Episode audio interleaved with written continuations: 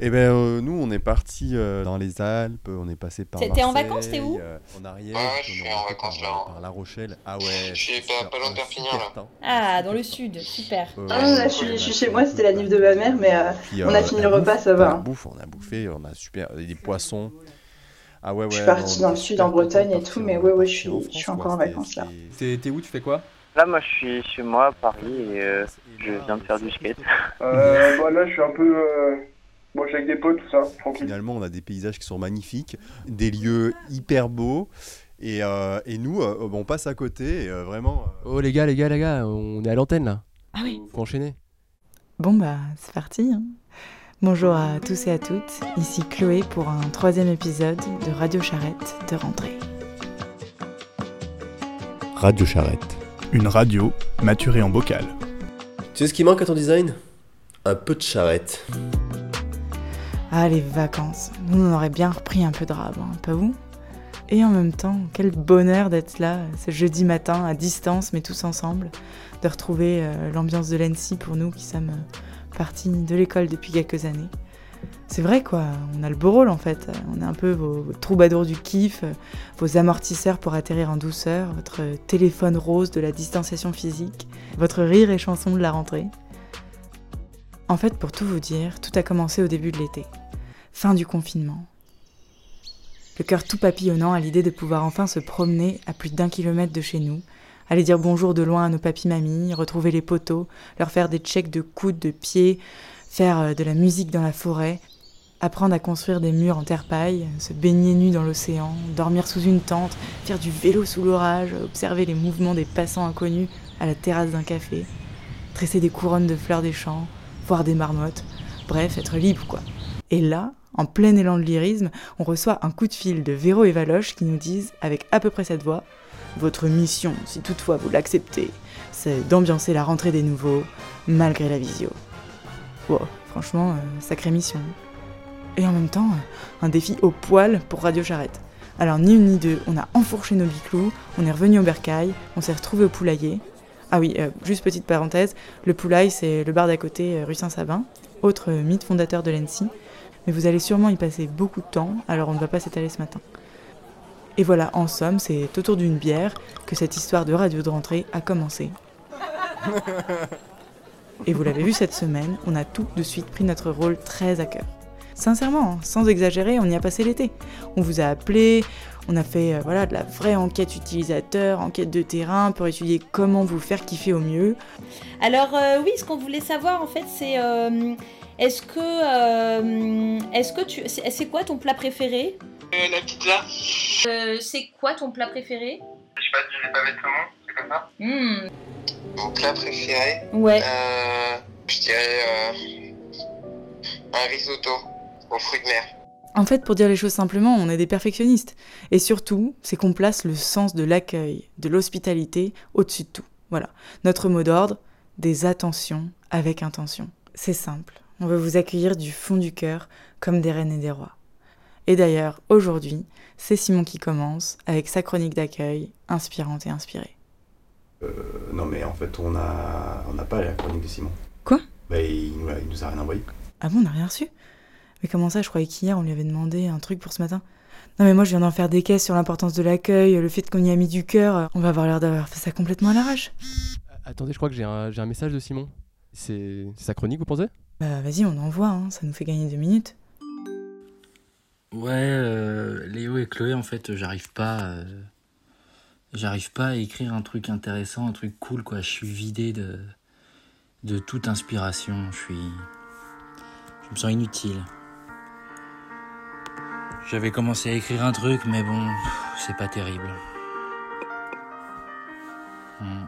J'avais commencé par dire que vous m'aviez appelé un, un soir d'été.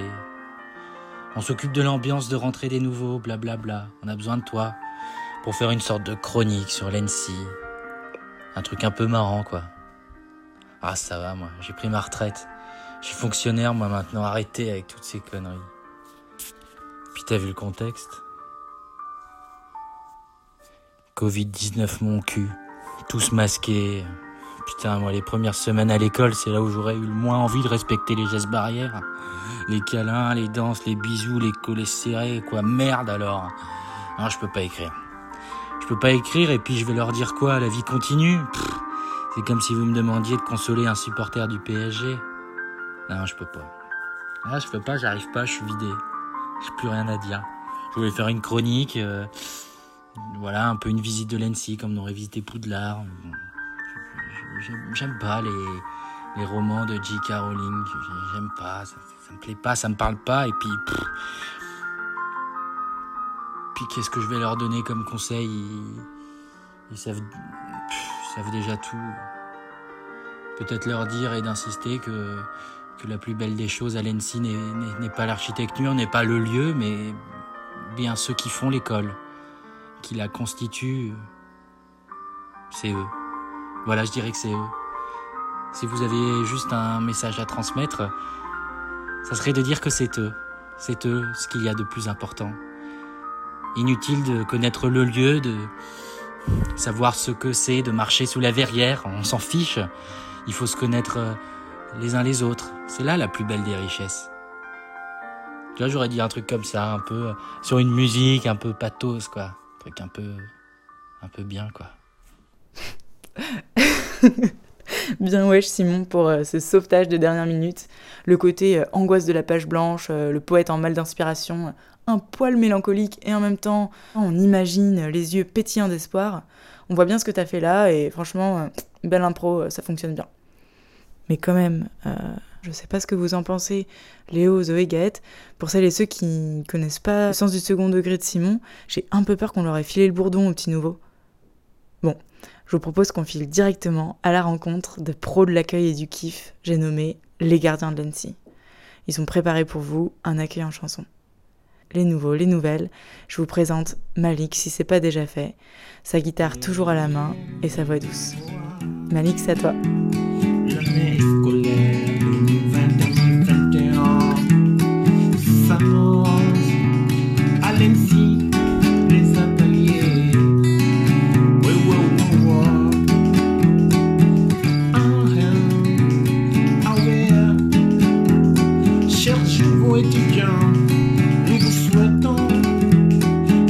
Fue on de